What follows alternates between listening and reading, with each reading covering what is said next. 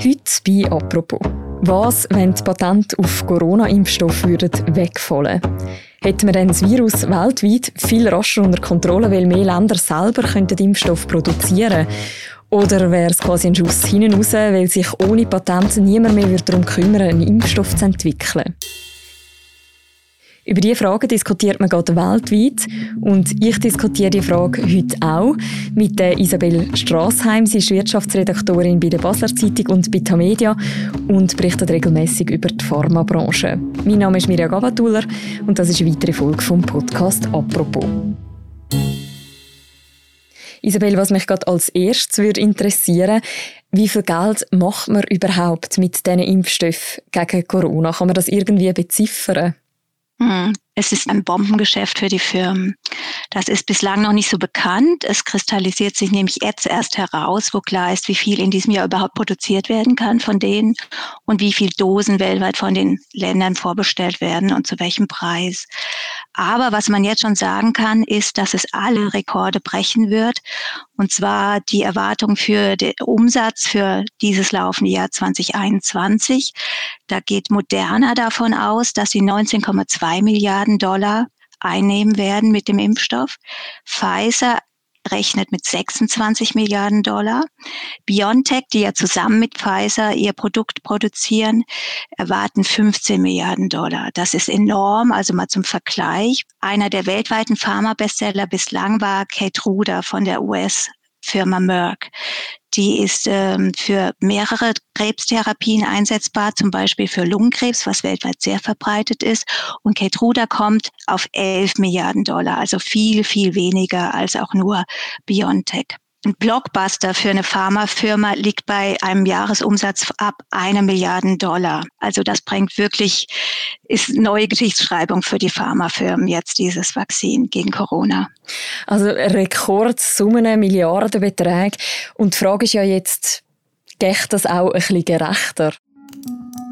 We take intellectual property incredibly seriously. Um, and uh, we also, though, are in the midst of a historic global pandemic, uh, which requires a range of uh, creative uh, solutions. The European Union is also ready to discuss any proposal that address the crisis in an effective and pragmatic manner. And that's why we are ready to discuss how the US proposal for waiver on intellectual property protection for COVID vaccines could help achieve that objective. Also wir haben vorher eine Sprecherin gehört vom Weißen Haus, von der Regierung von Joe Biden. Die USA hat sich dafür ausgesprochen, Patent auf Impfstoff aufzuheben, bis man quasi Corona besiegt hat weltweit. Was ist genau die Idee hinter der Aufhebung der Patent? Die Idee ist ganz logisch. Die Impfstoffe sind weltweit sehr knapp. Das haben wir ja gerade auch in der Schweiz erfahren. Also möchte man durch die Aufhebung des Patents, dass mehrere Hersteller sie gleichzeitig produzieren können. Also es geht jetzt nicht um den Preis, sondern rein um die Menge. Man will auf Teufel komm raus produzieren, am besten ohne diese Patentsperre. Und das ist neu, dass es auch jetzt hier bei uns in den Industrieländern erstmal zur Versorgungsengpässen bei, bei Pharmazeutika kommt. Bislang waren wir ja bereit, jeden Medikamentenpreis zu zahlen und hatten eben auch eine gute Versorgungslage im Gegensatz zu den Entwicklungsstaaten. Aber jetzt, die Pandemie bringt diese Patentfrage auch bei uns wegen der Knappheit aufs Tapet. Kannst du vielleicht mal Grundlage abstecken? Wie funktioniert denn so ein Patent heute genau? Was ist da genau davon geschützt? Also grundsätzlich ist es so, dass ein Patent bis zu 20 Jahren währt. Eine Pharmafirma stellt den Patentantrag, aber noch bevor sie das Medikament überhaupt auf den Markt geworfen hat, nämlich gleich nach der Entdeckung dieser bestimmten Substanz.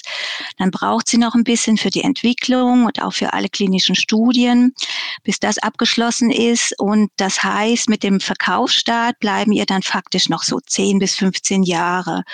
Und was geschützt ist, ist dann in dieser Zeit ähm, rein der Wirkstoff, also die Formel dafür. Das heißt, keine andere Firma darf das Mittel dann auch mit dieser identischen Substanz auf den Markt bringen. Mhm. Und wenn man die Patente jetzt würde aufheben, was würde dann passieren? Also hätte man dann quasi die Formel weltweit einfach zur Verfügung und jeder könnte auf die zugreifen? Im Patent, wie gesagt, geht es ja nur genau um diesen Wirkstoff, der festgehalten und geschützt ist. Was dabei aber fehlt für die Herstellung, ist eben die Rezeptur, also das Know-how, was ich brauche, um das dann auch zu produzieren. Und genau darum geht es ja im Moment bei den Corona-Vakzinen. Also es geht nicht um, um die reine Patentfrage. Es wäre eigentlich auch wirkungslos, wenn, wie vor den USA jetzt überraschenderweise auch mitgefordert, das Patent freigegeben würde. Ich habe kurz nach diesem äh, US-Beschluss mit Expertinnen und Experten bei der Weltgesundheitsorganisation der WHO in Genf ist die ja telefoniert und die gefragt, was die denn jetzt von diesem Richtungswechsel da halten und die haben nur gelacht. Also die, der eine hat mir sogar erzählt, äh, bei ihnen macht er einen Witz die Runde. Der ging so in etwa der Witz. Was hältst du davon? Liechtenstein hat erklärt, sie würden alle ihre U-Boote aus den Weltmeeren abziehen, um einfach zum schnellen Ende der Corona-Pandemie beizutragen. Jetzt sind die USA natürlich nicht Liechtenstein, aber sie wollten damit sagen, es ist einfach sinnlos, es ist lächerlich, was da gerade jetzt ähm, von der US-Politik so zu Markte getrieben wird. Mhm. Denn was der entscheidende Punkt ist, ich brauche nicht nur das Patent, sondern ich brauche vor allen Dingen das Know-how und zwar diesen Wissenstransfer, der nötig ist, damit auch andere Firmen das schnell produzieren können. Dann brauche ich ausgebildetes Personal. Da hat ja Lonza jetzt gerade zeigt ja, dass es sehr schwierig ist, die Fachkräfte überhaupt zu finden. Dann brauche ich noch Rohstoff für die Produktion und woran viele nicht denken, ich muss das alles noch zertifizieren lassen, weil wir sind ja in einem hochgeschützten Bereich. Medikamente, Impfstoff besonders, müssen zugelassen werden. Und dafür müssen dann auch diejenigen Firmen, die das herstellen, müssen die klinischen Daten bei den Zulassungsbehörden einreichen. Die müssen sie dann auch von, von Pfizer, BioNTech bekommen zum Beispiel. Und wenn die Firmen nicht dazu bereit sind, dann ist das alles relativ sinnlos eben. Mhm. Also es wäre eigentlich ein Tropfen auf den heißen Stein, wenn ich dich jetzt richtig verstehe. Ja, es wäre gar kein, noch nicht mal ein Tropfen wäre es. Also keine Firma wäre jetzt so schnell in der Lage, zusätzlich die Impfstoffdosen auf den Markt zu bringen. Mhm. Du erwähnst jetzt gerade schon die Rolle der Firmen und der Pharmakonzerne, die da dahinter stecken.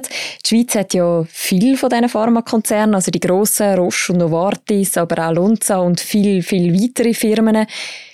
Man hat ja gesehen, nachdem die USA das angekündigt hat, sind die Aktien der Pharmakonzerne mhm. recht eingebrochen. Was würde es denn für die grossen Pharmafirmen bedeuten, wenn jetzt die Patente tatsächlich aufgehoben würden werden? Würden die einen Unterschied merken? Ja, die Aktienmärkte haben reagiert, aber die Firmenchefs haben nicht reagiert. Also der moderner Chef, der hat äh, nonchalant gesagt, er würde wegen dieser Patentfrage äh, keine schlaflose Nacht haben. Was e eben die entscheidende Sache wäre, sind nicht die Patente, sondern ähm, die Rohstoffe und das Personal. Der Roche-Chef, der Severin Schwan, dagegen hat sich ziemlich aufgeregt. Er hat, sprach von einer Katastrophe, wenn die Patente fallen würden, hat er jetzt jüngst in einem Interview mit der Financial Times gesagt. Die Novartis dagegen, die hat sich sehr diplomatisch verhalten, hat einfach nur davon geredet, dass sie es mit Besorgnis äh, betrachten, äh, diese neue Haltung der USA. Aber wer ein bisschen diplomatisches Deutsch versteht, weiß, dass Besorgnis heißt im Klartext eigentlich mit Grauen. also auch die sind alarmiert. Und ich fand aber auch noch interessant die Argumente da von äh, Novartis. Die sind direkt auch betroffen, weil sie für CureVac und für BioNTech ähm, Impfstoffe abfüllen und auch produzieren. Und eben Novartis hat mir auf Anfrage gesagt, Sie bekommen jetzt von CureVac und BioNTech eben die Rezeptur sozusagen, die Herstellungsweise vermittelt, aber im Vertrauen darauf, dass Novartis dieses äh, Patent nicht ähm, zu eigenen Gunsten benutzt und auf den Markt wirft. Also dieser Wissenstransfer, der nötig ist, um eben die Kapazitäten weltweit rasch hochzufahren, der wäre äh, bei einer Freigabe des Patentrechts gefährdet. Jetzt haben wir auf der einen Seite gehört, dass das gar nicht so einen grossen Unterschied wird machen, weil eben nachher das Personal auch fehlt, das es herstellen kann und auch die entsprechenden Anlagen. Auf der anderen Seite reden die Pharmachefs zum Teil von einer Katastrophe. Wie passt das zueinander? Das ist ja ein Widerspruch irgendwie. Ja, es ist zum einen die unterschiedliche Mentalität, denke ich mir, zwischen den Chefs und zum anderen haben sie natürlich doch Angst, weil es könnte wie der Türöffner sein für einen generellen Zwang, um Patente auch außerhalb so einer Pandemie fallen zu lassen und auch um Firmen zu einem Zwangswissenstransfer zu zwingen. Also das liegt schon auf der Hand, dass das möglich sein könnte. Und da wollen sie natürlich so schnell wie möglich einfach ähm, die Diskussion beenden.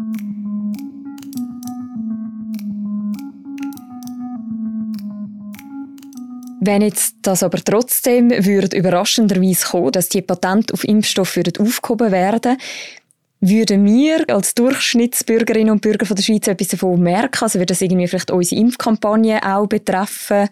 Oder würde das eigentlich außerhalb der Pharmakonzerne gar keinen grossen Unterschied machen? Also du und ich und auch alle, die jetzt wahrscheinlich den Podcast hören, merken davon gar nichts. Wir haben eben uns die Impfstoffe gesichert in den Industrieländern. Wir haben ja zu guten Preisen vorbestellt. Aber was neu ist, ist, dass das Patentrecht jetzt auch hier in den Industriestaaten, wo die meisten forschenden Pharmakonzerne sitzen, zur Diskussion gestellt wird. Was aber jetzt kommen muss, ist, dass man nicht nur aufs Patent schaut, sondern eben, wie man es weiterführen kann. Es geht nämlich nicht nur ums Patentrecht, sondern um die Möglichkeit von Auslizenzierung. Die gibt es schon lange in der Industrie und die müsste man jetzt noch verschärft anwenden können. Eine Auslizenzierung heißt, juristisch bleibt das Patent intakt, aber faktisch wird es weitergegeben. AstraZeneca und Johnson Johnson, die auch zwei große Impfstoffherstellerinnen sind, die haben das schon gemacht. Die haben ihr Patent und auch ihr Know-how für die Herstellung haben die an die indische Serum Institute weitergegeben. Das ist die weltweit größte Herstellerin von Impfstoffen sowieso. Die produzieren für ganz Afrika und äh, Südamerika die Impfstoffe von AstraZeneca. Wenn sie denn exportiert werden können, was im Moment Indien ja dummerweise ausgesetzt hat, weil sie dort so diese große Pandemiewelle hatten. Aber eben was jetzt bei uns weiter ins Rollen kommen müsste über den US-Vorstoß hinaus, ist die Frage, ob man nicht die Auslizenzierung forciert. Eben, dass die Industrie gegen Geld oder auch ohne Gebühr, wie sie sonst üblich ist, einfach das Wissen weitergibt zur Herstellung, dass wirklich massig produziert werden kann und so schnell wie möglich so viel Dosen wie nötig auf den Markt kommen. Also das heißt, man würde das Wissen teilen, aber man würde gleichzeitig nicht die finanzielle Einbuße eingehen. Vielleicht doch die finanzielle Einbuße. Also für die Firmen ist es enorm wichtig, das Patentrecht. Also nehmen wir mal eine Roche und eine Novartis. Roche gibt im, im Jahr 12 Milliarden für Forschung und Entwicklung aus. Bei Novartis sind es neun Milliarden. Und das machen sie natürlich nur, wenn sie dann die Sicherheit haben, das auch wieder einspielen zu können durch den Schutz, den Monopolschutz, dass sie eine erforschte Substanz dann auch eben bis zu 15 Jahren auf dem Markt monetarisieren können. Fehlt das, dann würden sie nie so viel in diese Forschung stecken, von vornherein nicht. Und davor warnen sie natürlich auch. Aber es müsste eine Möglichkeit geben, dass trotzdem andere Staaten nicht aus Knappheitsgründen oder einfach aus aus Gründen der, der immensen Medikamentenpreise äh, von, von den nötigen Zugang zu, zu lebensnotwendigen Impfstoffen oder Medikamenten ausgeschlossen sind. Das Ziel ist ja, dass man das Virus weltweit unter Kontrolle bekommt. Da sind sich, glaube ich, alle einig. Aber die grosse Frage ist ja, nützt es jetzt mehr oder schadet es mehr? Also was, was glaubst du, wenn man die Patente aufheben würde, das schlussendlich eine Verbesserung bringen? Oder eben im Gegenteil, würde es dafür sorgen, dass es nicht mehr attraktiv wäre, zum Impfstoff zu entwickeln? Ja, jetzt im Moment kann es gar nichts lösen, eben weil es so viel Vorlaufzeit braucht. Also Lonza hat es geschafft, äh, in, im Minimum von neun Monaten die äh, Produktion für den moderner Impfstoff hochzufahren. Und, und da waren sie schon sehr gut ausgestattet. Also für, für die laufende Pandemie kann man das eigentlich vergessen. Aber für künftige muss man sich tatsächlich jetzt schon Gedanken machen und entsprechend disponieren, wie es die WHO, die Weltgesundheitsorganisation ja auch macht. Eben, dass man überall in jeder Weltregion solche Knowledge Hubs, solche Kompetenzzentren parat hat dann für den Fall der Fälle und sofort produzieren kann. In der ganzen Diskussion um den Patentschutz, wie viel politisches Gewicht hat denn das Pharmaland wie die Schweiz? Oder anders gefragt, wenn jetzt in der Welthandelsorganisation, in der WTO, alle dafür wären, dann würde die Schweiz ja kaum ein Veto dagegen einlegen, oder? Das ist nicht auszuschließen. Im Moment halten sie sich ziemlich bedeckt. Also die WTO kann nur einstimmig entscheiden. Aber ich weiß nicht, ob sie es tatsächlich wagen würden, die Schweiz als kleines, neutrales Land sich da querzustellen als einzige oder als ein, eine der einzigen. Jetzt die EU hat den Vorschlag von den USA ja schon nicht mehr unterstützt, eben weil er faktisch auch wenig bringt, wie gesagt. Aber trotzdem denke ich, dass die Schweiz auch wenn die EU mitmachen würde oder bei kommenden Fragen sich doch gegen das Patentrecht aussprechen würde, würde die Schweiz alle Mittel in Bewegung setzen, um das zu verhindern, weil, weil die Pharmaexporte und die Pharmafirmen immens wichtig sind. Also die ähm, Handelsbilanz der Schweiz wäre nie so gut, wie sie ist, ohne die Pharmaexporte, die ja auch zu Krisenzeiten, also konjunkturunabhängig, immer immens hoch ist. Also könnte man zugespitzt sagen, die Schweiz würde sich dagegen sträuben, weil sie halt schlussendlich von der Corona-Pandemie auch recht profitiert, rein wirtschaftlich. Ja, genau, die Schweiz profitiert, aber jetzt nicht nur von der Pandemie, sondern grundsätzlich von ihren tollen Pharmafirmen, kann man ja auch mal positiv sehen. Aber entsprechend wird sie sich dann auch so verhalten, dass alles im Sinne der Industrie weiter so bleibt, wie es ist. Und da ist das Patentrecht äh, ein wesentlicher Faktor davon. Mhm. Für wie wahrscheinlich haltest du das, dass die WTO beschließt, dass man Patent aufheben? Ich halte es jetzt für sehr unwahrscheinlich, aber was noch kommen könnte, ist, dass es jetzt unabhängig von der Pandemie nochmal zur Diskussion gestellt wird, weil ich glaube, gerade die Entwicklungsländer lassen das nicht so auf sich sitzen, dass sie da außen vor bleiben bei der äh, Impfstoffversorgung. Also das ist eine Wunde, die sehr tief ist und die nachwirken wird. Und entsprechend werden sie alles versuchen und auch mit Recht von ihrer Sicht aus, um, um das von Grund auf zu ändern.